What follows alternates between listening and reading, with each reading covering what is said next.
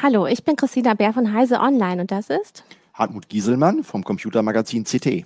Heute ist Freitag, der 27. August 2021 und heute sprechen wir mit dem digitalpolitischen Sprecher der FDP-Fraktion im Bundestag mit Manuel Höferlin. Hallo, Herr Höferlin. Hallo, grüß Sie zusammen. Hallo. Wir steigen direkt ein. Wir haben uns Ihr Wahlprogramm angeschaut und natürlich auch das der anderen Parteien im Bundestag die einziehen könnten. Uns ist aufgefallen, Sie sind natürlich sehr technikaffin. Sie glauben an die Effizienz der Dinge, an Innovationen. Da sind Sie gar nicht so unterschiedlich zu den Grünen, aber Sie, Sie singen eben auch immer das hohe Lied auf die Innovation. Und ähm, da schlagen Sie zum Beispiel auch vor, dass es digitale Freiheitszonen geben soll, so als was ganz Neues. Das ist nur in Ihrem Programm. Und jetzt müssen Sie uns bitte erklären, was das genau heißen soll. Was ist eine digitale Freiheitszone?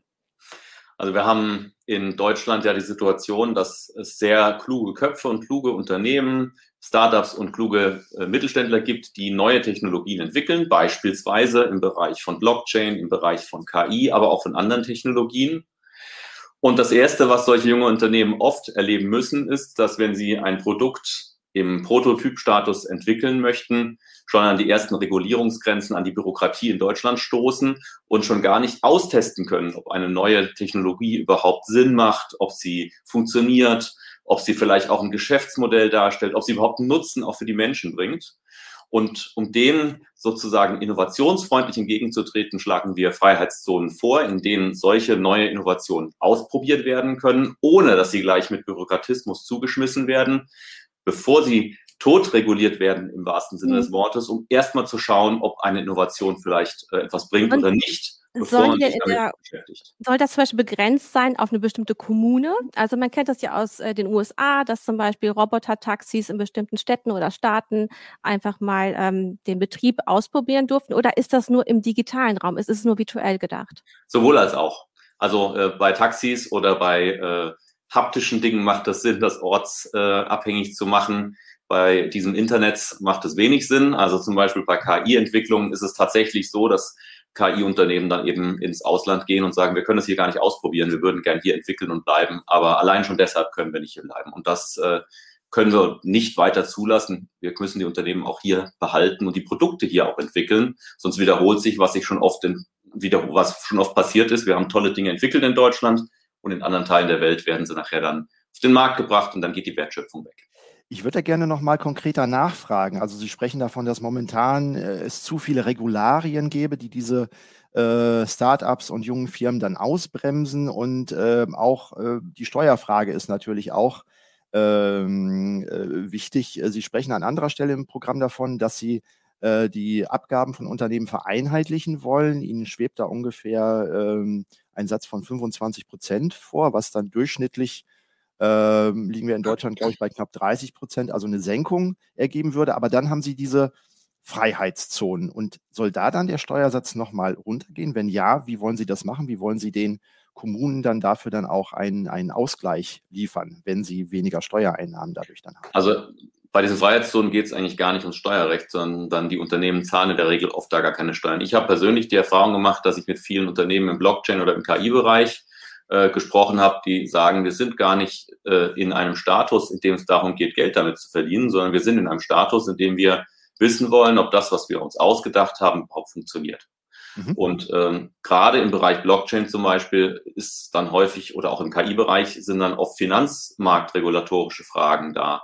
Äh, da fängt es dann schon an und die Entscheidungswege in Deutschland sind so lang, dass äh, bis die Entscheidung getroffen ist, ob diese Unternehmen was ausprobieren dürfen. Und wie gesagt, da geht es noch gar nicht. Mal ein Beispiel. Was, genau, was sollen die ausprobieren?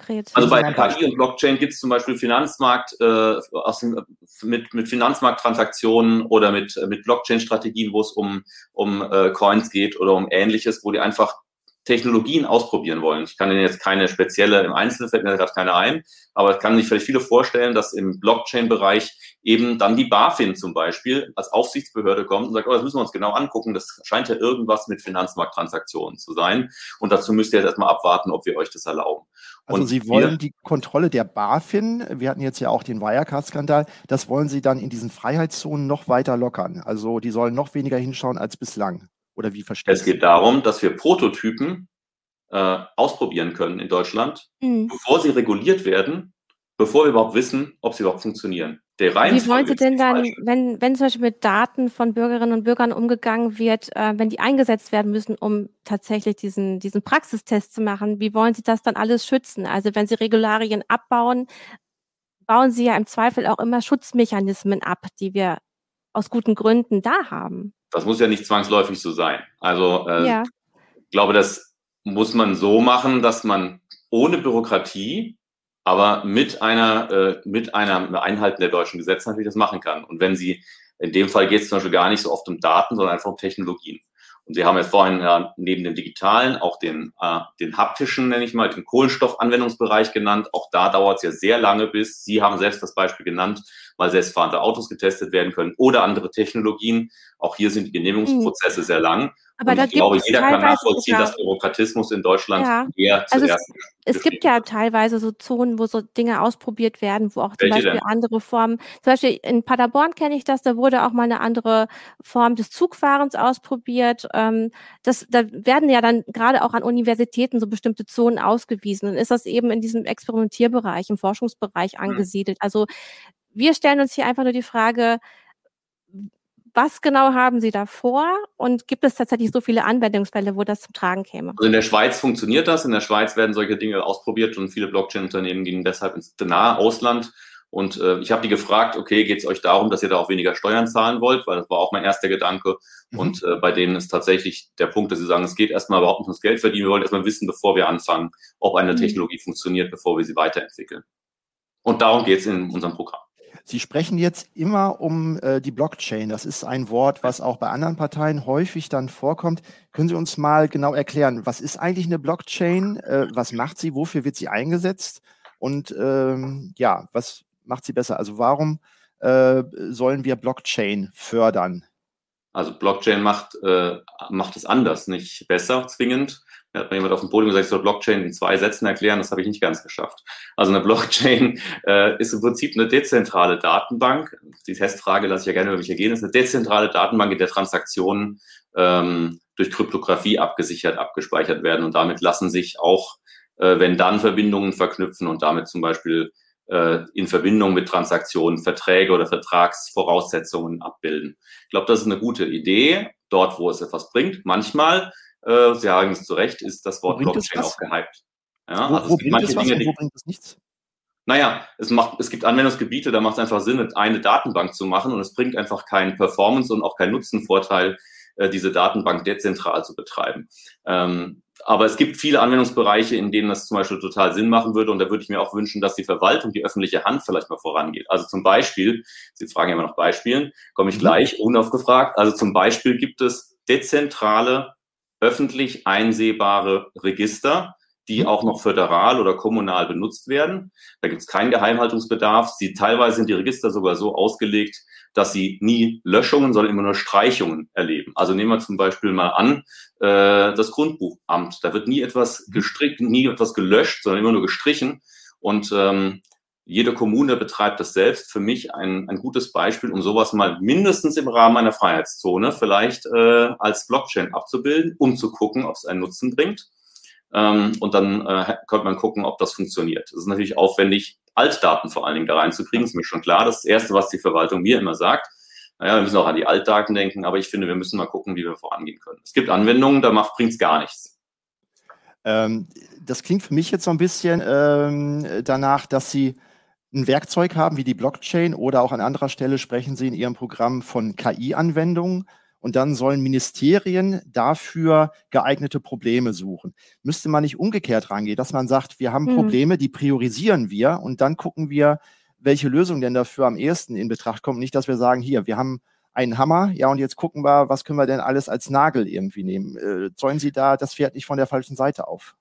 Ich glaube, das geht beides. Äh, erstmal brauchen Sie natürlich ein Werkzeug, das entwickelt werden muss. Und wenn Sie äh, kein Werkzeug haben, bei dem Sie eine Entwicklung hinter sich haben, äh, bei dem Sie auch wissen, dass es und wie es funktioniert, können Sie es natürlich auch nicht einsetzen. Also wir mhm. brauchen beides. Es äh, stimmt, ich finde es auch manchmal etwas merkwürdig, dass als erstes, bevor man darüber nachgedacht hat, eine neue Technologie als Lösung angeboten wird. Dabei ist die Lösung oder das Problem ist gar nicht die angewandte Technologie, sondern liegt an ganz anderen Stellen.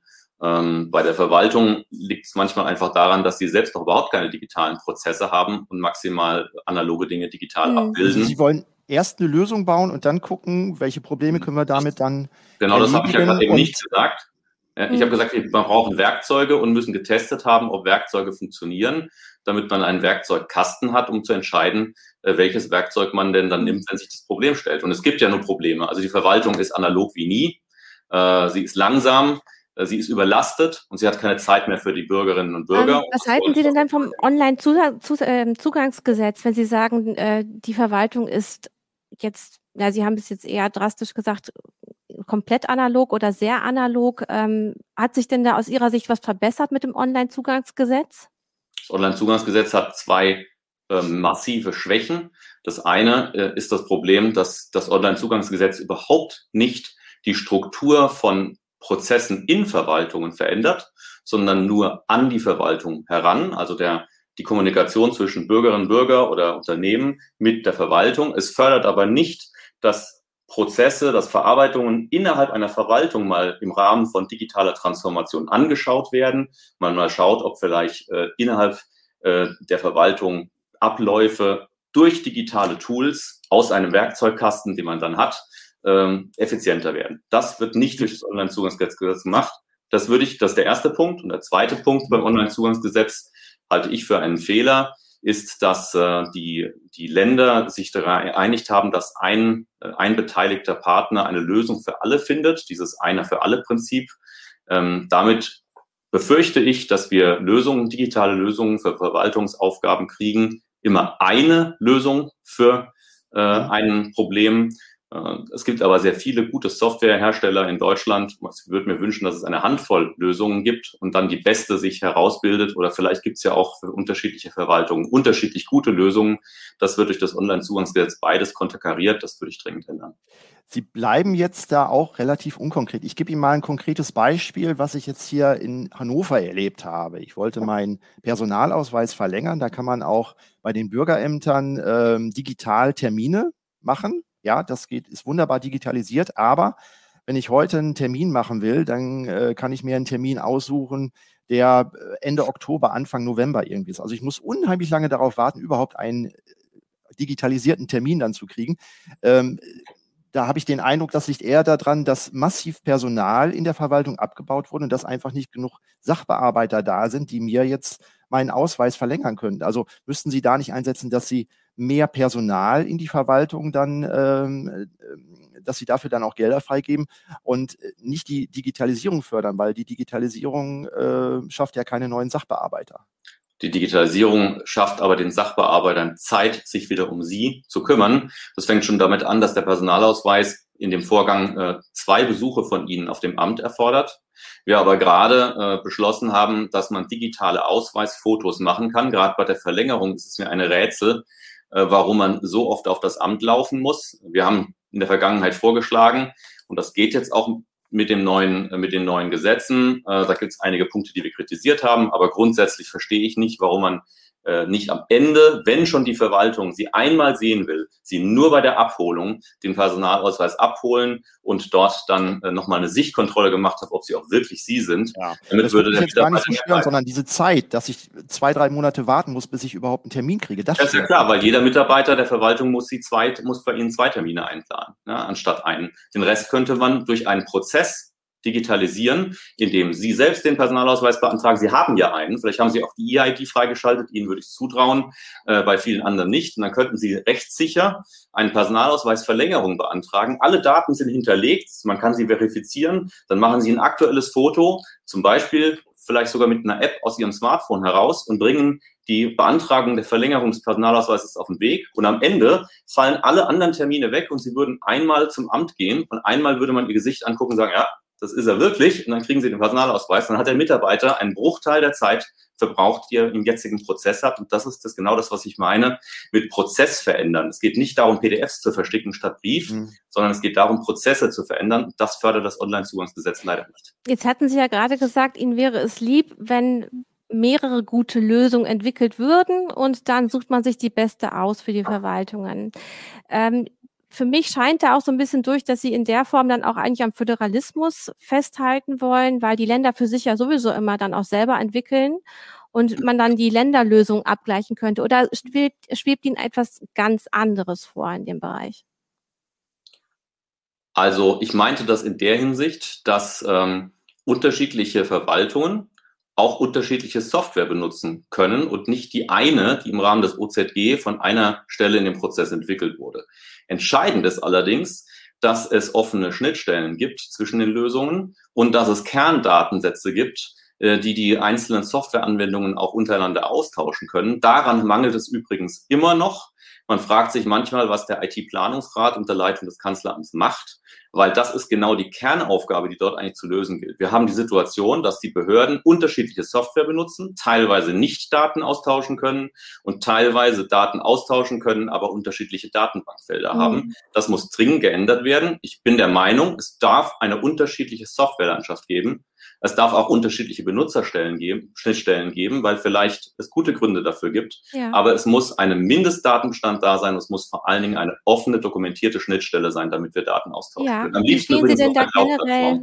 Hm, Entschuldigung, wie stehen Sie denn da generell zu Open Source in den Verwaltungen oder ob man dann Leistungen eben von großen Unternehmen einkauft? Ähm, weil da einige Parteien, andere Parteien sagen, wir sollten vor allem gucken, dass wir auch im Vergaberecht es so einrichten, dass immer mehr Open Source Anwendungen entwickelt werden, dass wir nur die Aufträge hm. in die Richtung vergeben, eben auch Interopera Interoperabilität, was Sie gerade gesagt haben.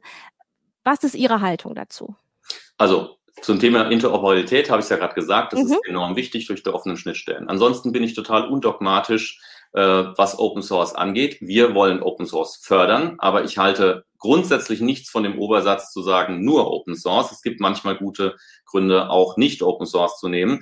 Ein, ein Teil, wo Open Source sich sehr bewährt hat, sind Soft ist Software, in der äh, höchstpersönliche Daten verwendet werden und es um eine extrem vertrauenswürdige Verarbeitung geht. Beispielsweise die Corona-Warn-App, auch wenn es beim Prozess einige Probleme gab, ist eigentlich ein gutes Beispiel dafür, wie eine Open-Source-Software optimal eingesetzt werden kann. Deswegen, ich bin absolut für Open Source. Ich bin äh, benutze selbst äh, offen, quelloffene Software in manchen Bereichen, bin alter Linuxer. Äh, ich stehe dazu, aber ich finde es auch absolut vertretenswert, wenn Verwaltungen sagen, naja, wir bearbeiten es schon immer, und das ist manchmal auch eine Frage von Mitarbeiterinnen und Mitarbeitern mit einer gewissen Office-Software und wir wollen uns einfach nicht umstellen. Das mhm. ist am Ende nicht das Entscheidende. Aber die Quelloffenheit ist grundsätzlich gut, aber nicht dogmatisch. Bei manchen Anbietern haben sie natürlich das Problem, dass Daten abfließen können, zum Beispiel in die USA. Mhm. Und das ist im Bildungsbereich ein Problem. Das ist aber natürlich für unsere Verwaltung auch ein großes Problem. Und da müssen sie ja dann doch eine klare Kante zeigen und vielleicht auch sagen, na gut, mhm. dann fliegt der Anbieter raus. Schauen Sie, Sie haben gerade eben in der ersten Frage auch nochmal die äh, Ausschreibung äh, angesprochen. Und das ist ein ganz wichtiger Punkt, wenn man die deutsche Mittelstandssoftwareunternehmen äh, anguckt. Wir haben eine sehr große Anzahl noch an mittelständischen Softwareunternehmen, die auch für die öffentliche Hand äh, übrigens oft nicht quelloffene Software, sondern geschlossene Software schreiben, mhm. die auch oft wegen der äh, sehr mittelstandsfeindlichen ähm, Ausschreibungsmethoden der öffentlichen Hand nicht zum Zuge kommt. Das haben wir übrigens auch bei der Corona-Warn-App gemerkt. Am Ende sagen mir ganz viele Mittelständler aus der Softwarebereich, naja, am Ende sind es eine Handvoll, die immer den Auftrag kriegen. Die schreiben es zwar am Ende nicht, sondern machen es per, per, Unterauftrag, sind also so eine Art Generalunternehmer für Softwareentwicklung der öffentlichen Hand. So stelle ich mir aber ehrlich gesagt ein Wettbewerbsrecht in Deutschland nicht vor. Daran äh, ärgert, das ärgert mich schon seit Jahren. Daran möchte ich schon lange was ändern, dass wir eine andere Ausschreibungs, äh, eine andere Ausschreibungsregeln bei der öffentlichen Hand für Software kriegen. Wie wollen Sie dann äh, die äh, kleinen und mittelständischen Unternehmen denn fördern, dass sie im Wettbewerb gegen die äh, großen, auch teilweise monopolartigen Unternehmen in den USA, dass sie damit konkurrieren können? Ähm, wollen Sie äh, beispielsweise mit einer Digitalsteuer die äh, äh großen US-Unternehmen äh, eher belasten? Das konnte ich jetzt aus dem Programm nicht so rauslegen. Oder soll es dann über diese digitalen Freiheitszonen dann zu einer Entlastung der äh, äh, deutschen IT-Unternehmen kommen, äh, dass sie da international dann konkurrenzfähiger werden? Die digitalen Freiheitszonen haben damit gar nichts zu tun, das habe ich anfangs ja schon erklärt. Mhm. Äh, die äh, internationalen Großunternehmen, die hier zum Beispiel keine Steuern zahlen, müssen wir vor allen Dingen mit dem äh, Monopolrecht mit dem, mit dem äh, Wettbewerbsrecht angehen. Es kann nicht sein, dass die Unternehmen faktisch am Ende nirgendwo Steuern zahlen. Ähm, und was Sie jetzt gerade angesprochen haben, die Förderung des Mittelstandes. Mhm. Äh, ich glaube, dass der Mittelstand, auch der IT- und der Software-Mittelstand, äh, sehr gut äh, alleine seine Produkte entwickeln kann. Bei Forschungsförderung kann man drüber reden. Und jetzt der entscheidende Punkt ist, der große Abnehmer, nicht die öffentliche Hand, mhm. äh, macht ein so schlechtes Ausschreibungsverfahren. Ich mache Ihnen das konkret. Da steht dann zum Beispiel drin, äh, wenn Sie den Auftrag bekommen wollen, müssen Sie äh, fünf Jahre lang bereits dieses Produkt äh, auf dem Markt haben oder fünf äh, Projekte der gleichen Größenordnung bereits äh, abgewickelt haben. Mhm. Jetzt kommt so ein Unternehmen und sagt, na okay, das ist jetzt mein erster oder mein zweiter Auftrag. Oder ich bin alleine nicht groß genug. Wir machen uns zu einem Konsortium zusammen, dann sind wir groß genug. Das ist der eigentlich die richtige Lösung, wie Mittelständler und Startups rangehen. Und dann kommt oft der Ausschreibende und sagt dann, ja, aber wenn ihr jetzt Konsortium seid, dann gibt es euch ja erst seit drei Monaten, dann erfüllt ihr andere formale Voraussetzungen nicht. Und damit scheitern die meisten Mittelständler und Startups bei den Ausschreibungen eigentlich an den formalen Voraussetzungen. Und es gibt nur noch eine Handvoll große, die das gewinnen können. Und das ist nicht im Sinne von einer fairen Ausschreibung. Das ist nicht im Sinne eines fairen äh, Wettbewerbs. Denn gerade mhm. die öffentlichen Hand, finde ich, verpflichtet, es zu gestalten. Also ich verstehe Sie richtig, die großen Monopolunternehmen aus den USA wollen Sie nicht mit einer Digitalsteuer dann äh, belasten. Ich habe auch ähm, im Programm dann auch gelesen, Sie wollen beispielsweise das Leistungsschutzrecht für die Verlage, das wollen Sie wieder rückgängig machen. Das besagt, wer es nicht weiß, dass für ähm, Textbeiträge, die von Google und Co. von Verlagen übernommen werden, äh, diese äh, ab einer gewissen Länge ein, ein Entgelt bezahlen äh, müssen. Und das wollen sie wieder kippen. Also das wäre ja wieder was, wo ähm, ja der deutsche Mittelstand gegenüber den US-Riesen dann benachteiligt wird. Naja, also äh, ich finde, dass äh, das Leistungsschutzrecht, das wir äh, an dem ich leider beteiligt war. Ich würde heute anders entscheiden äh, wie vor zehn Jahren. Äh, Jimmy Schulz und ich haben damals äh, sehr intensiv an diesem Thema gearbeitet. Mhm. Ähm, hat sich nicht bewährt. Und das Leistungsschutzrecht ist letztlich ein äh, untaugliches Instrument, um ein Problem zu lösen, das sich ganz anders darstellt. Es geht nämlich einfach um das Zuführen von Kunden äh, an Unternehmen, Verlage. In dem Fall ging es vor allen Dingen um Verlage äh, von Werbetreibenden.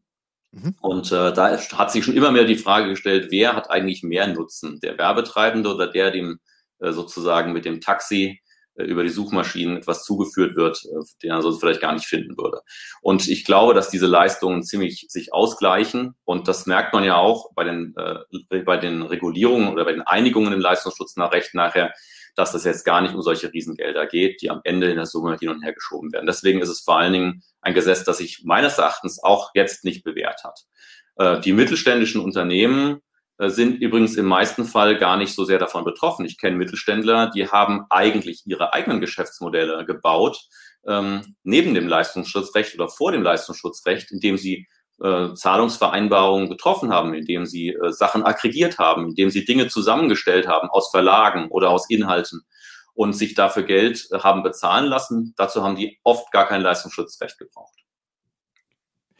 Ähm, sie haben im Grunde anklingen lassen, dass Sie für den Digital Markets Act sind. Ähm, was würden Sie denn tun, wenn dieser noch stark verwässert wird, weil Sie sagen ja ganz klar in Ihrem Programm, Sie möchten, dass Gatekeeper-Unternehmen äh, einer speziellen Regulierung unterworfen werden. Sie wollen das auf europäischer Ebene lösen. Aber was passiert, wenn diese, ja, wenn der Digital Markets Act gar nicht so zustande kommt? Wollen Sie dann vielleicht doch auf nationaler Ebene nachsteuern?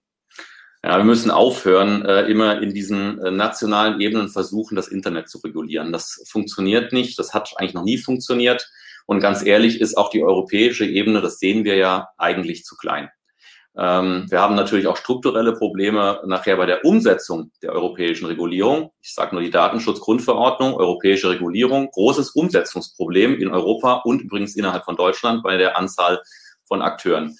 Deswegen, äh, ich, ich glaube, wir haben ja auf die Gatekeeper-Funktion von großen Unternehmen angesprochen. Das ist das, was ich gesagt habe. Wir müssen mit, mit wettbewerbsrechtlichen Methoden da, äh, da organisieren. Es kann nicht sein, dass einige große Unternehmen am Ende den Markt so derart bestimmen, dass der Zugang zum Markt völlig zu ist.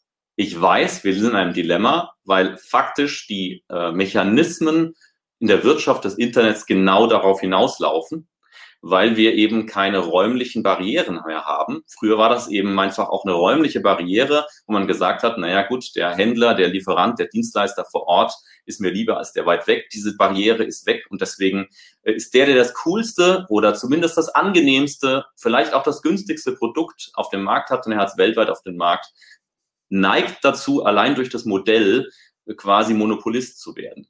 Und ähm, das Schwierige ist, dass man aber auch ab einer gewissen Größe gar keine Chance mehr hat, äh, weiter äh, auf diesen Markt zu strömen. Und deswegen muss man schauen, dass solche Unternehmen, die einzelne Produkte oder Branchen besetzen, nicht auch noch anfangen, über die Branchen hinweg äh, zu expandieren, Google hat das ja äh, im Vorgriff, sage ich mal, versucht, etwas abzuwenden, indem sie das in der Struktur aufgemacht haben mit Alphabet.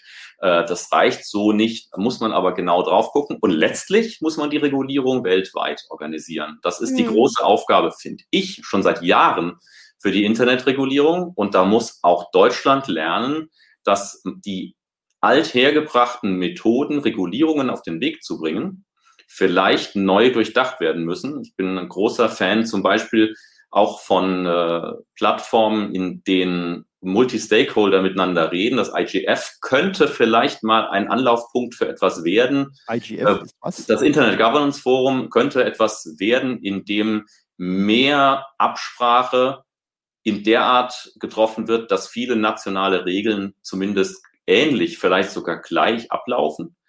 Ähm, erst seit kurzem sind Parlamentarier äh, sehr stark auf dem Internet Governance Forum vertreten. Übrigens äh, ein, äh, führt das auf eine Initiative von Jimmy Schulz, äh, Kollegen von mir, der leider verstorben ist, äh, auch Digitalpolitiker wird vielen bekannt sein, äh, zurückging. Und ich bin froh, dass das geklappt hat. Und ich bin sehr gespannt auf die nächsten IGFs. Das nächste ist jetzt im, im Winter in Polen, äh, ob dort wieder viele Politiker, Nationalpolitiker, also aus den nationalen Parlamenten, und zwar Parlamentarier, die nachher auch die Gesetze beschließen ähm, und nicht Mitarbeiter von Ministerien, so wichtig das ist, um dort auch ein Verständnis für nationale Gesetzgebung im internationalen Kontext zu bringen. Und nur so, glaube ich, werden wir in Zukunft auch viele Herausforderungen im Internet lösen können und nicht glauben, wir können das in Deutschland oder in Europa alleine lösen.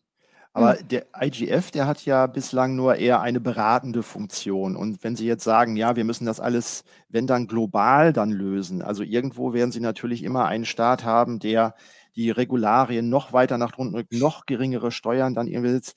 Ähm, wie wollen Sie da einen Hebel dran kriegen oder einen Henkel? Naja, das ist die gleiche Herausforderung wie bei allen internationalen Zusammenhängen. Sie haben es gerade selbst gesagt, beim Steuerrecht. Das dauert eben lang, ist ein langer Prozess. Und beim Steuerrecht haben wir genau die gleichen Herausforderungen am Anfang gehabt vor Jahrzehnten und mhm. inzwischen gibt es zahlreiche Doppelbesteuerungsabkommen und ähnliche Dinge.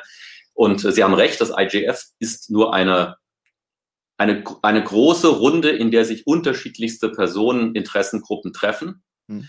Ähm, ich halte das aber für enorm wichtig. Und natürlich wird das IGF nichts beschließen, aber es wäre ein Riesengewinn, wenn die nationalen Parlamentarier, die in ihren Ländern die Gesetze dafür beschließen, äh, an einem solchen Ort zusammenkämen und Gelegenheit hätten, vielleicht auch dann übers Jahr hinweg äh, Dinge, Herausforderungen, die Sie auch gerade angesprochen haben, zu besprechen mhm. und dann national im Gleichklang umzusetzen. Aber Sie wissen Wäre vielleicht ein Baustein. Es löst bestimmt nicht alle Probleme. Ja. ja.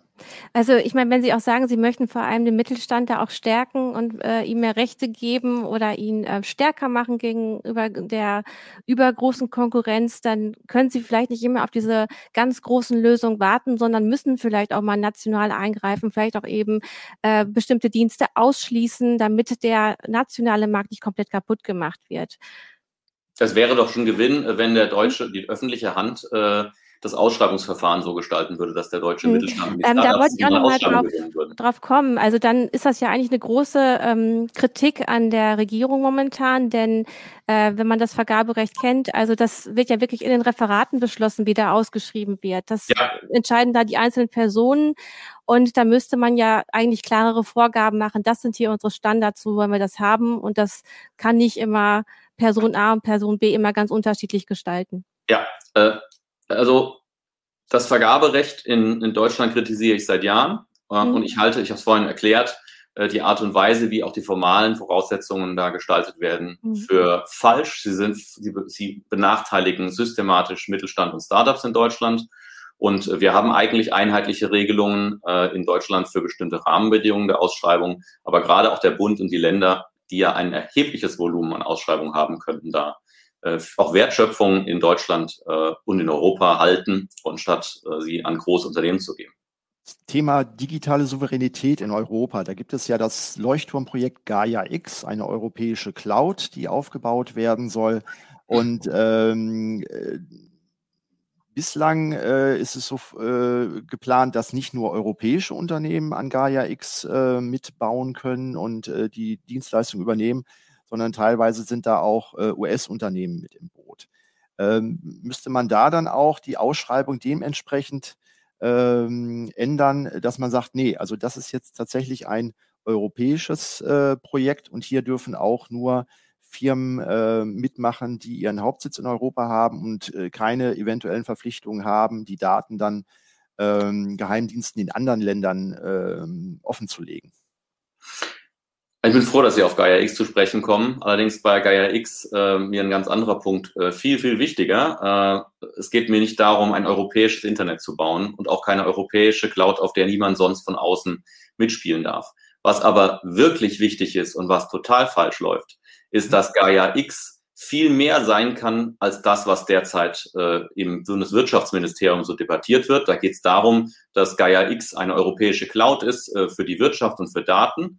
Parallel sprechen wir im Innenministerium über die Bundescloud, im Gesundheitsministerium über die Gesundheitscloud und das Bildungsministerium mit den Ländern spricht über eine Bildungscloud. Und ich frage mich seit Monaten, wann endlich mal äh, eine Initiative ergriffen wird, dass wir als eine Gaia X europäisch aufbauen, mit europäischen Regeln über all diese Bereiche hinweg, als eine großes, eine große Cloud-Plattform, als ein Datenökosystem und am Ende auch ein Diensteökosystem, auf dem öffentliche Hand, Wirtschaft, Gesundheit und Bildung abgebildet werden kann. Übrigens auch mit vielleicht separierten Bereichen, weil man sagt, in der öffentlichen Hand haben wir eine bestimmte Sicherheitsanforderung. Und jetzt komme ich genau auf den Punkt zu sprechen, den Sie genommen haben. Vielleicht können bestimmte Daten aus der öffentlichen Hand nur in bestimmten Rechenzentren liegen, zum Beispiel in Deutschland oder in Europa. Vielleicht von Mittelständlern. Die mittelständischen Rechenzentren sind gut verbreitet in Deutschland und Europa. Vielleicht dürfen sogar bestimmte Wege von Daten, Daten auch nur bestimmte Wege nehmen, weil wir nicht wollen, dass äh, Verwaltungsdaten über äh, China oder Russland geroutet werden, sondern wir schreiben das vor. Und das kann man organisieren.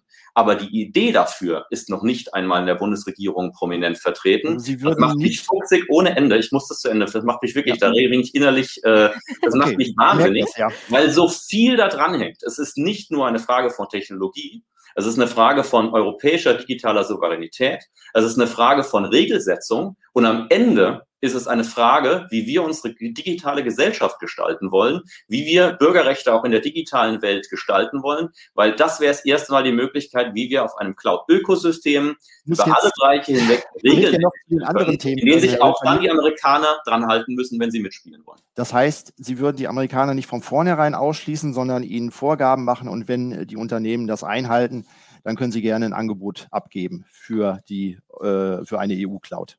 So funktioniert, finde ich, gute Bürgerrechtspolitik und auch das gute gilt, Standortpolitik.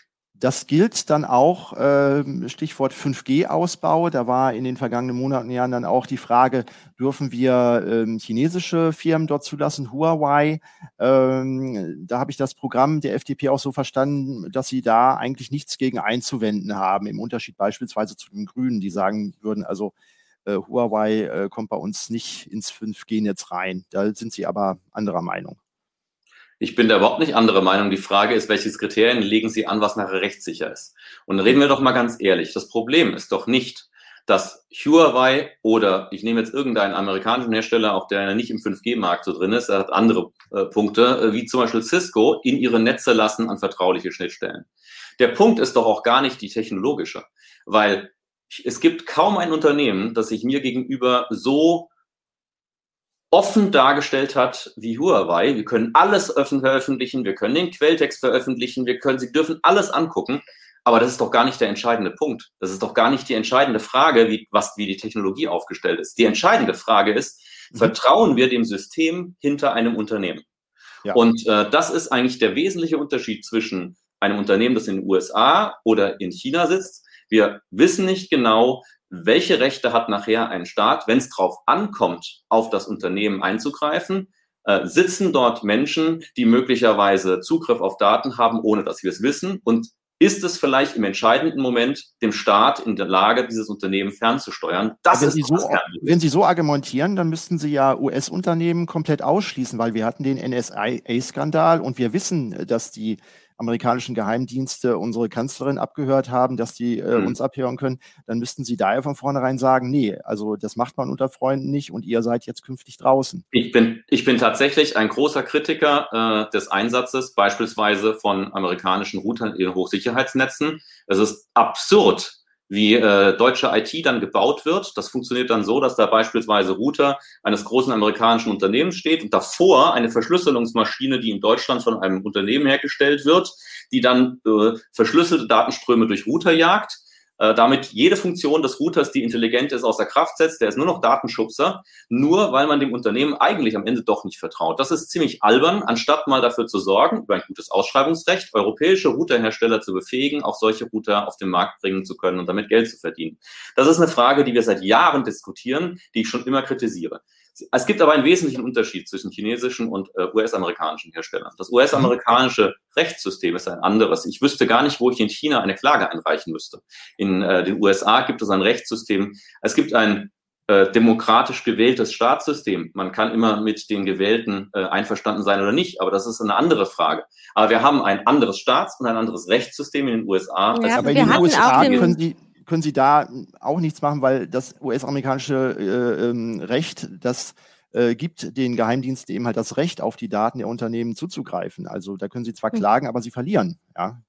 Ich habe ja gesagt, äh, ich habe meine Kritik ja geäußert im ersten Teil, zuerst, ja. ohne, ohne Grund zuerst. Ich verstehe nicht, warum wir uns abhängig machen in hochsensiblen Bereichen, mhm. anstatt äh, die Technologien in Europa. Und wir haben genug Routerhersteller gehabt äh, vor 15 Jahren äh, oder 20 Jahren in Deutschland und Europa. Und zunehmend werden es immer weniger. Es gibt nur noch ganz, ganz wenige. Und andere, die sehr gute Router im Home-Bereich herstellen, sagen, mhm. anderen Markt sehen wir nicht. Ja, also wichtige Stichworte wären da jetzt gewesen, Cloud Act oder Privacy Shield und sowas. Aber jetzt müssen, müssen ein bisschen springen, äh, weil wir gerade auch bei der Infrastruktur sind. Die Fragen halt immer so tiefgehend, dann müssen Sie damit ja, rechnen. Ja, die, die Antworten auch. Ich finde es wunderbar ausführlich. Alles ich mag das sehr gerne. Ähm, und jetzt kommen wir einmal nochmal zur Infrastruktur. Sie wollen gerne Gigabit-Gutscheine pri für Privathaushalte. Dann soll, damit soll ein Teil der Kosten erstattet werden, wenn man sich zum Beispiel Glasfaser legen lässt. Jetzt ist aber die Frage, wenn jemand eine Zeit lang gar keine Nachfrage äußert, also sagen wir mal ein Mietshaus, manche Bewohner sagen, brauchen wir nicht, die nächsten ziehen ein und dann haben die aber diese Gutscheine auch nicht mehr zur Verfügung. Wie wollen Sie sicherstellen, dass wir überall in Deutschland eine gute Internetanbindung hinkriegen? Also das Problem ist ja dies, dass wir äh, im Moment eine Förderung von oben nach unten haben. Und das würden wir gerne umdrehen, so wie es in Großbritannien mit diesen Gigabit-Gutscheinen äh, auch schon funktioniert. Nämlich die Frage, dort, wo am meisten Nachfrage nach schnellem Internet ist, soll auch die meiste Förderung gehen. Diese Gigabit-Gutscheine soll es übrigens nicht nur für Private, sondern auch für Unternehmen geben. Und der Gedanke ist, dass eben dort, wo Menschen sagen, ja, ich möchte gern schnelles Internet haben, sie sozusagen eine Teilförderung von unten nach oben hingeben können. Das heißt, es wird dort gefördert, wo auch jemand ist, der sagt, ich möchte dass das dort heißt, ausgebaut wird. Da werden dann aber zuerst die äh, städtischen Regionen ausgebaut und äh, der Bauer auf dem Land mit seiner Milchkanne, die ans Netz soll, der guckt in die Röhre, weil er ist ja nur einer und hat deutlich weniger Nachfrage dann als äh, die städtische Bevölkerung. Das kann man ja steuern, indem man die Gigabit-Schutscheine entsprechend äh, klassifiziert. Aber Sie haben recht, es wird am Ende immer auch Flecken geben, an denen selbst mit Förderung, und das ist übrigens jetzt auch so, mit dem jetzigen Förderungssystem, äh, keine, keine entsprechende Förderungslücke durch private und übrigens auch durch die Fördermechanismen nicht hm. mehr zu bewältigen sind. Deswegen also möchten Sie meine Antwort noch hören? Entschuldigung, dann äh, Deswegen wir, haben wir vorgeschlagen, dass wir äh, Förderungen auch in Cluster ausbauen. Das heißt, wir fassen Fördermaßnahmen auch zu Clustern zusammen, weil zum Beispiel gerade im ländlichen Bereich, ich selbst wohne in Rheinland-Pfalz, da haben wir das erfolgreich gemacht, allerdings nicht beim Gigabit, sondern beim 50 Mbit Ausbau, sei es drum. Äh, da haben quasi ganze Kreise Ausschreibungen gemacht. Und wer dort ausbauen, gefördert ausbauen will, muss eben die Sahnestücke wie eben auch die Milchkanne nehmen, sonst kriegt er das ganze Los nicht. Und das ist, glaube ich, eine kluge Art, äh, auch dazu, zu, die dazu führt, dass ganze Bereiche auch vielleicht schlechter äh, oder mhm. weniger wirtschaftliche Bereiche ausgebaut werden. Und der letzte Wort, wenn es am Ende gar nicht klappt, wenn es am Ende gar nicht klappt, ja. dann soll von mir aus auch äh, der, der Eigenbetrieb ausbauen und die Leitungen vermieten. Übrigens haben wir gesagt, bei der Glasfaser sollen auch Dritte drauf können nach einer kurzen äh, Sperrzeit. Ich glaube, es ist unsinnig, dass wir Glasfaser nebeneinander verlegen. Da frage ich mich auch nochmal auf die Gigabit-Gutscheine äh, zu sprechen gekommen. An anderer Stelle im Programm äh, sprechen Sie häufig davon, äh, dass ähm, Subventionen vom Staat ähm, den Markt ähm, ja, beeinflussen und äh, dass sie eigentlich solche Subventionen ablehnen, beispielsweise auch beim E-Auto. Was machen jetzt die Gigabit-Gutscheine anders? Das sind ja eigentlich auch Subventionen für die IT-Industrie. Warum ist da eine gute Subvention und andere Subventionen sind böse?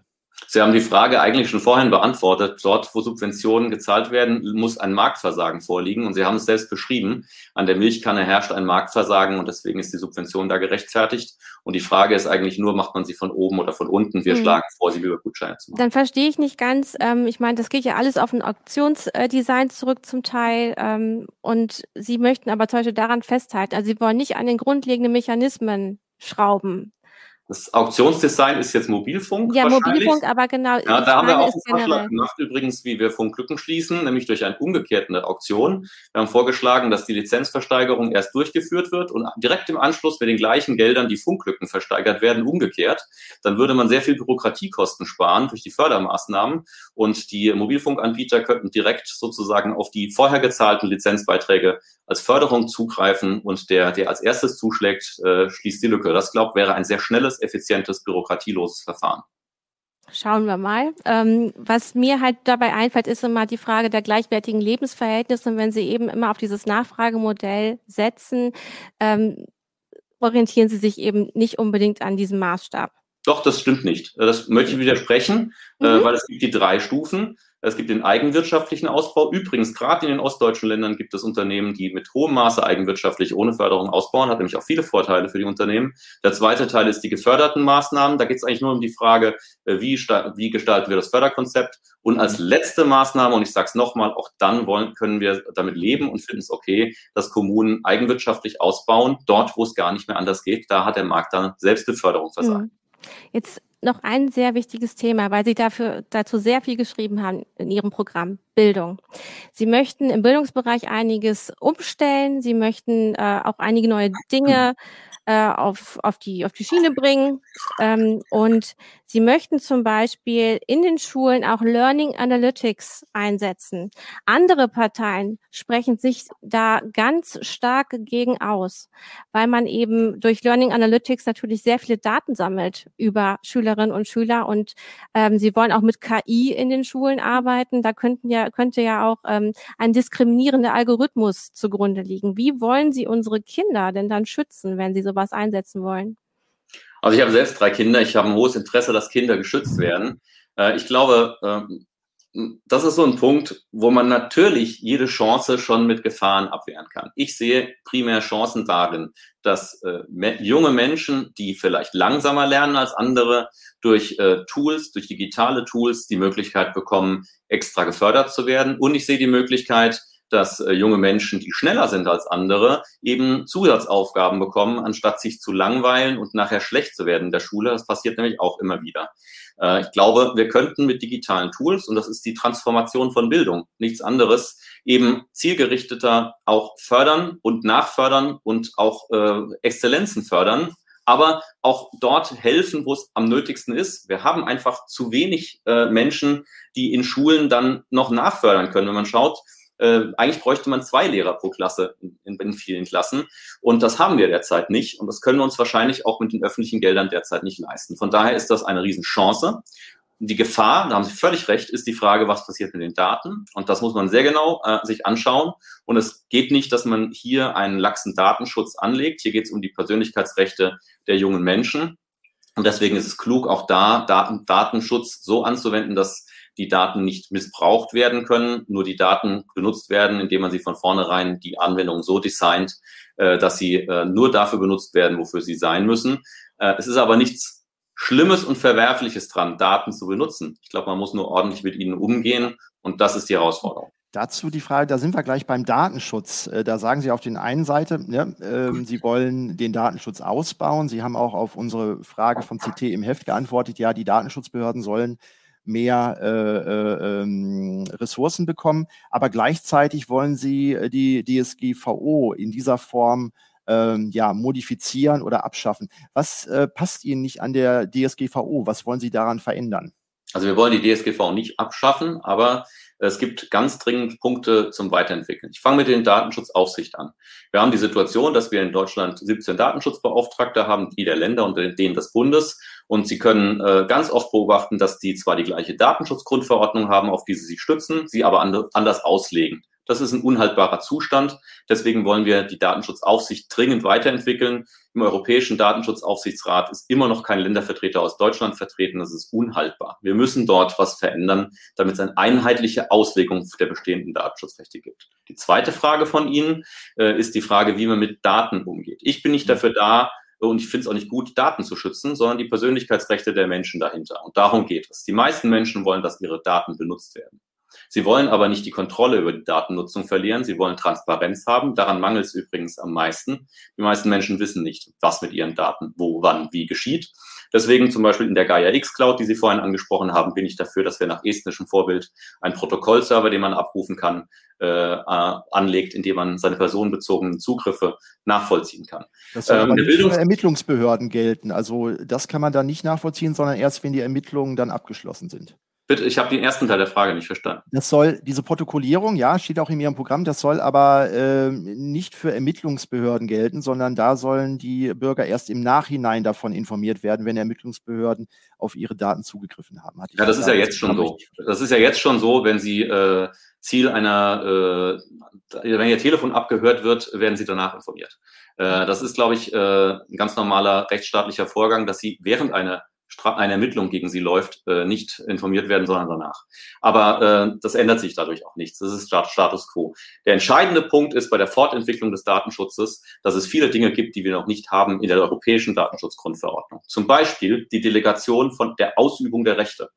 Heute sind die meisten Menschen nicht mehr in der Lage, ihre Datenschutzrechte auch auszuüben. Was wir brauchen, sind, wie man sie auch immer nennt, von mir aus Datentreuhänder oder äh, Personal Information Management Systeme, die abstrakt meine Wünsche, wie mit meinen Daten umgegangen wird, annehmen und sie konkret ausführen, entweder weil es Menschen sind, die das machen und überprüfen, oder weil es Programme sind, die zum Beispiel bei der Benutzung des Computers abstrakt äh, fest, am Anfang festgelegt bekommen, was ich machen möchte und was nicht. Was haben wir denn jetzt mit der Cookie, äh, mit dem Cookie-Button, die da kommen? Da klickt doch jeder auf den größten, farbigsten Button und der ist immer Accept All. Sie nicht, ich auch nicht, okay, aber ich weiß die meisten Menschen.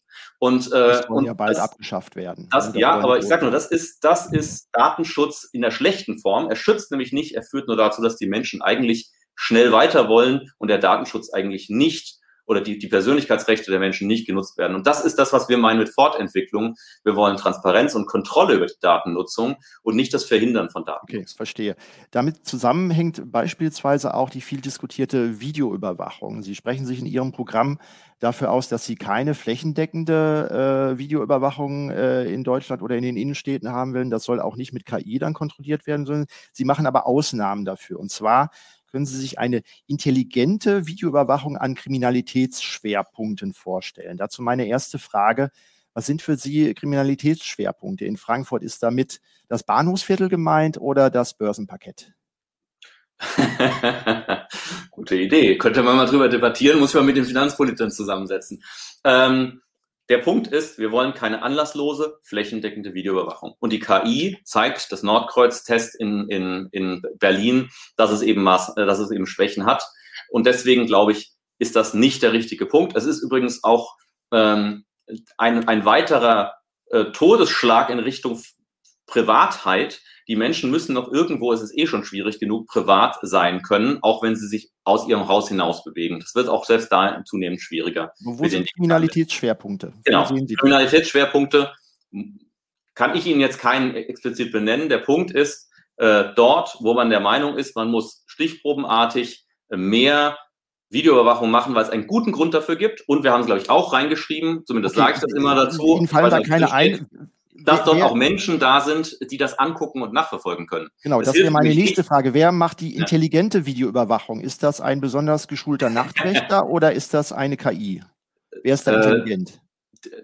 das kann ich Ihnen jetzt so nicht sagen. Äh, vielleicht beides. Entscheidend ist, viel entscheidender für mich ist, dass hinter der Videoüberwachung oder der, der, des, der aufgestellten Videokamera Menschen sind, die dann auch entweder hinlaufen, wenn was akut ist, oder eine, eine mhm. Strafverfolgung durchführen können, also sprich damit was machen können. Es hilft nichts, Videoüberwachung der Videoüberwachung durchzuführen und das unterscheidet uns von anderen. Ich, ich würde da gleich, gleich noch, wir müssen ein bisschen aufs Gaspedal drücken, noch einen Punkt ansprechen und zwar ähm, jetzt auch nicht nur äh, äh innere Sicherheit, sondern äußere Sicherheit. Sie äh, sprachen auch eben, wir haben in der Bildung äh, wenig Geld, um äh, mehr Lehrer einzustellen. Sie wollen aber den Verteidigungshaushalt massiv ausweiten. Sie sprechen da von einem 3D-Defense-System ähm, und äh, fordern dafür drei Prozent des äh, Bruttoinlandsproduktes, was ungefähr eine Verdoppelung des bisherigen Rüstungshaushaltes äh, bedeuten würde. 3D steht jetzt wahrscheinlich nicht dafür, dass äh, künftig Drohnenpiloten mit einer VR-Brille äh, da sehen sollen, sondern wofür steht da 3D und was fällt in diese dann 100 Milliarden Euro, die sie in äh, die Verteidigung investieren wollen, was fällt da alles rein? Also Deutschland hat sich verpflichtet, äh, das entsprechende Geld übrigens auch aufzubringen. Das ist ja das, was zu, mit guten Gründen auch immer wieder an uns herangetragen wird, dass wir auch im Rahmen von internationalen Partnerschaften uns finanziell nicht genug einbringen. Da kann man dann drüber streiten, äh, ob wir uns mit äh, Geld oder mit, mit Fähigkeiten einbringen. 3D heißt einfach, dass man in alle Richtungen guckt. Und natürlich ist der Cyberraum ein wichtiger Punkt. Ich glaube, dass wir die nächsten Kriege und nächsten Angriffe auch anderer Staaten äh, eher asymmetrisch auf dem digitalen Raum haben. Da werden wird es Hacker geben, die vielleicht äh, wie an der Krim kein Abzeichen tragen, äh, aber die eben angreifen. Und das ist übrigens eine große verfassungsrechtliche Herausforderung, wie wir zukünftig, weil wir sind gegen Hackbacks per se als FDP, äh, wie wir in Zukunft Angriffe aus dem digitalen Raum identifizieren. Ist das ein staatlicher Angriff? Dann wäre das Militär zuständig. Ist das ein terroristischer Angriff oder sind das Straftäter? Wir haben aus gutem Grund in Deutschland ein Trennungsgebot zwischen verschiedenen Organisationen. Wir müssen aber in Zukunft diese verfassungsrechtlich sauber, technisch klug so kombinieren, dass wir in der Lage sind, solche Angriffe abzuwehren. Ich habe also, darauf keine Antwort bis jetzt gleich vorweggeschickt. Ja. Mhm. Aber äh, ich finde, dass die Bundesregierung sich dem viel zu wenig angenähert hat. Ich finde, dass wir uns dringend darüber mit Verfassungsrechtlern, Technikern und Politikern zusammensetzen müssen, um eine Lösung zu finden. Ja, Sie argumentieren da, wir wären, wären verträglich ver, äh, ähm, verpflichtet, äh, mehr für die Rüstung da noch auszugeben. Äh, an anderer Stelle, da wollen Sie äh, gucken, ob nicht Überkapazitäten abgebaut werden sollen, und zwar im Krankenhausbereich. Müsste man da nicht die Prioritäten umstellen und sagen, im Krankenhausbereich brauchen wir mehr Resilienz, brauchen wir Überkapazitäten für die nächste Krise und müssten wir dann nicht eher prüfen, auch jetzt im, vom Hintergrund vor dem Afghanistan-Krieg, ob wir nicht im militärischen Bereich Überkapazitäten haben, die wir abbauen müssten. Also Sie stellen da zwei Sachen gegeneinander, die wir nicht gegeneinander gestellt haben. Mhm. Äh, das ist dann Ihre Art, Gelder gegeneinander aufzuwiegen. Zu, zu, äh, zu wiegen. ich glaube, dass das eine auch mit dem anderen geht. Es gibt insgesamt aber viele Dinge, wo wir Geld ausgeben äh, im Gesamtstaat, wo wir vielleicht nicht zielgerichtet sind, wo wir zu viel Geld für Bürokratie aufgeben, wo wir. Gerade im Krankenhausbereich?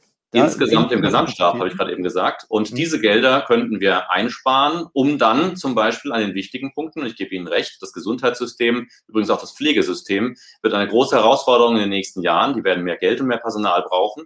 Äh, und äh, das Personal ist schwierig zu kriegen. Äh, gut bezahltes Personal ist recht. Und deswegen müssen wir gut gucken, welche Gelder wir an welchen Stellen insgesamt ausgeben um zum Beispiel auch in der Gesundheit und der Pflege mehr Geld und mehr Personal reinzustrecken. Interessant ist zum Beispiel, dass in den letzten sechs, sieben Monaten äh, knapp 20 Prozent der Intensivbettenkapazitäten in Deutschland abgebaut wurden. Da fragt man sich schon, warum.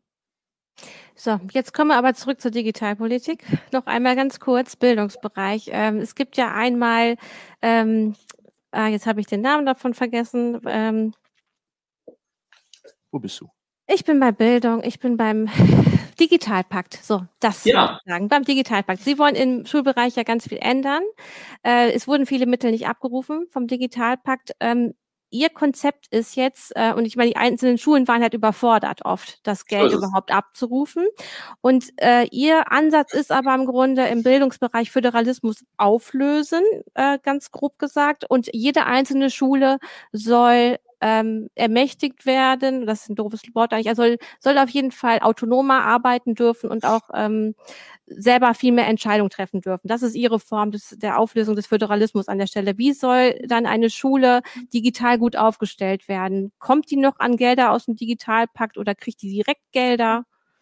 Also wir wollen den Föderalismus nicht auflösen, das haben Sie mhm. falsch gelesen. Äh, wir wollen allerdings den Föderalismus weiterentwickeln, weil ich glaube, Föderalismus ist kein Selbstzweck, sondern er hat eine historische Komponente und ansonsten ist er vor allen Dingen da, dass bestimmte Dinge funktionieren. Und wir merken dass im Bildungsbereich, gerade bei der Finanzierung der Schulen, der Föderalismus schlecht funktioniert. Wir wollen einen Digitalpakt 2.0, in dem auch die Folgekosten der Digitalinvestitionen, soweit sie getätigt wurden, äh, auch bezahlt werden, weil IT kostet danach auch was. Übrigens ist die schlechte Abruf aus dem Digitalpakt genauso übrigens wie bei der Förderung von Breitband ein Grund von Bürokratie auf der Bundesebene. Solche Unternehmen, äh, solche Kommunen oder auch Schulen fällt es unglaublich schwer, diese Anträge zu stellen. Und das ist auch vielleicht eine Sache, die man ändern muss, dringend, dass man dort, wo man Gelder bereitstellt, sie auch einfach abrufbar macht. Mhm. Am Ende Aber würden Sie, Entschuldigung, würden Sie denn sagen, man muss auf jeden Fall einen bestimmten Standard vorgeben für unsere Schulen, weil Sie, wie gesagt, Sie haben eine andere Vorstellung davon Föderalismus, wo eben jede einzelne Schule ja. viel mehr wir Recht wollen, erhält. Wir sind, wir sind schon lange ein Vertreter, dass Schulen, übrigens auch wie Hochschulen, mhm. äh, sehr viel Autonomie in der Frage der Ausgestaltung, wie sie ihr Ziel erreichen, bekommen und dafür aber einheitliche Vorgaben bundesweit äh, zur Zielerreichung gemacht werden. Wir stehen ja äh, als Schulen im Bildungssystem äh, nicht Bayern und Baden-Württemberg und Bremen in Konkurrenz zueinander, sondern wir stehen mit anderen Teilen der Welt in Konkurrenz nachher. Wir wollen ja äh, gut gebildete Menschen auch bei uns in Deutschland und Europa haben. Und deswegen soll es ein hohes einheitliches Bildungsniveau geben und die Erfüllung dessen soll mit den Mitteln, die die Schulen auch einfach kriegen sollen, nach deren eigenen Methoden umgesetzt werden, weil die Schule weiß am besten, wie sie vor Ort die Gelder klug einsetzt. Sie wollen da ja auch ähm, bundesweit die äh, Fächer Wirtschaft und Informatik als Pflichtfächer einführen. Wie wollen Sie die Länder, die ja über die Schulpolitik in den einzelnen Bundesländern entscheiden, denn dazu überreden, äh, von ihrer Kompetenz äh, da was an den Bund abzugeben? Die Länder müssen das äh, selbst machen. Wir haben, weil genau wie Sie äh, einen Bundespolitiker nach Bildung fragen, das machen Sie übrigens unabhängig davon in ganz vielen Wahlprüfsteinen immer wieder, auch wenn wir es nicht reinschreiben, äh, weil die Bildung ein wichtiges Thema ist. Und äh, wir wollen verstehen Bildung als gesamtstaatliche Aufgabe von Bund, Ländern und Kommunen. Wir müssen da gemeinsam einen Strang ziehen. Äh, und da darf es nicht sakrosant sein, dass man in der Bundespolitik auch mal Bildungsideen hat. Ich bin übrigens der Meinung, dass Coding schon in die Grundschule gehört äh, weil ich finde, dass Kinder, die nicht verstehen, wie Algorithmen funktionieren, die Welt von übermorgen nicht begreifen können. Und äh, das ist genauso wichtig wie Mathe, Deutsch oder Musik. Dann habe ich noch eine kurze Nachfrage. Da Sie ja eben auf die Autonomie der Schulen so pochen. Es kann natürlich auch Schulen geben, die sagen, wir sind jetzt hier das Manfred Spitzer Gymnasium. Also wir sind total analog. Wie wollen Sie das eben einhegen? Gilt dann der Bundesstandard, den Sie setzen?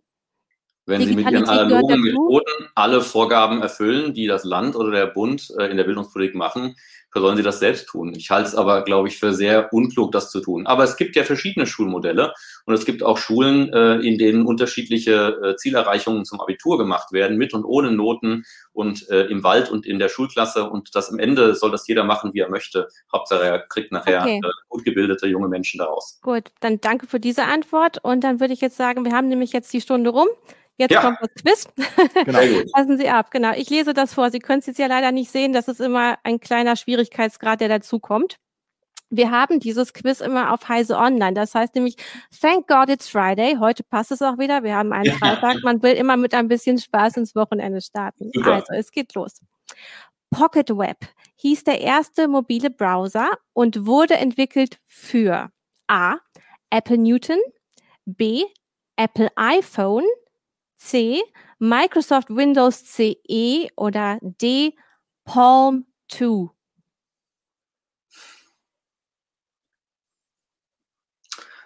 Tja, also entweder für den Palm oder äh, was war das dritte? Microsoft Windows CE. Nee, dann war es bestimmt, ich könnte mir vorstellen, es war der Palm. Leider nicht, ähm, aber es war der Apple Newton. Aber es hat jemand anderes hat auch Palm 2 gesagt. Also, ja. wie gesagt, es ist nicht ganz einfach. Der erste Browser wurde von Ta äh, Tim Berners-Lee entwickelt im Jahr A. 1982, B. 1988, C. 1986 oder D. 1990. Der erste Browser war, glaube ich, der NCSA-Browser äh, 1990, würde ich sagen. Ja, super. Ja, ich, ich freue mich gerade so, weil Sie sind der Erste, die das ja, richtig hat. Ich erinnere mich nämlich daran, dass ich 1993 in der Uni damals einen Gopher-Server bauen wollte und der Leiter des ZIP-Pools in Mainz da reinkam und sagte, Leute, es gibt was ganz Neues, das nennt sich www, da kann man die Links grafisch machen und wir haben alle große Augen bekommen und äh, das kann nicht früher gewesen sein. Schön, ist eine schöne Anekdote. so, nächste Frage. Wie hieß das Operating System, das noch bis 2010 den Markt für Mobilbetriebssysteme anführte? A. Symbian, B. Newton OS, C. WebOS oder D. Folio? Symbian. Ja, guter Treffer. Ich hatte übrigens bis 2008, glaube ich, noch ich habe mein letztes ne? Äh, Gerät war ein Nokia E, wie hieß das? 71E oder so irgendwie, oder irgendwie sowas in der Art. Das war noch mit Tasten. Ich war mhm. lange ein Apple-Verweigerer. Nächste. Google Street View hat in Deutschland welche Besonderheit? S. A. Sind insgesamt nur zwölf Großstädte erfasst. Oder B. Es ist das mindestens zehn Jahre alte Bildmaterial. D, äh, C. Es ist ein besonderes Dateiformat oder D. Es ist das spezielle Bildformat nach DIN. Es könnten jetzt mehrere Antworten sein, aber ich, es ist auf jeden Fall älter als zehn Jahre, weil es sind danach, glaube ich, keine Google-Autos mehr gefahren. Also Sie sagen B, mehr, das B. mehr als zehn Jahre alte. Genau, ist genau richtig. richtig. Super getippt. Letzte Frage. Ähm, die macht meistens Hunger. Welche Android-Version gab es nie? A. Gummy Bear, B. KitKat, C. Oreo oder D. Nougat? Also, da ich nie ein Android benutzt habe, ist das jetzt wirklich ein Ratespiel. Ich würde sagen Oreo. Leider nein, es waren Gummy Bears, die gab es nicht. Ja, ich bin, ich, ich bin ja, leider Android äh, Nicht-Nutzer. Das ist historisch bedingt. Ja. ja, aber sehr gut. Schade, dass Sie auch nicht nur ein paar Linux-Fragen hatten, die hätte ich vielleicht beantworten können.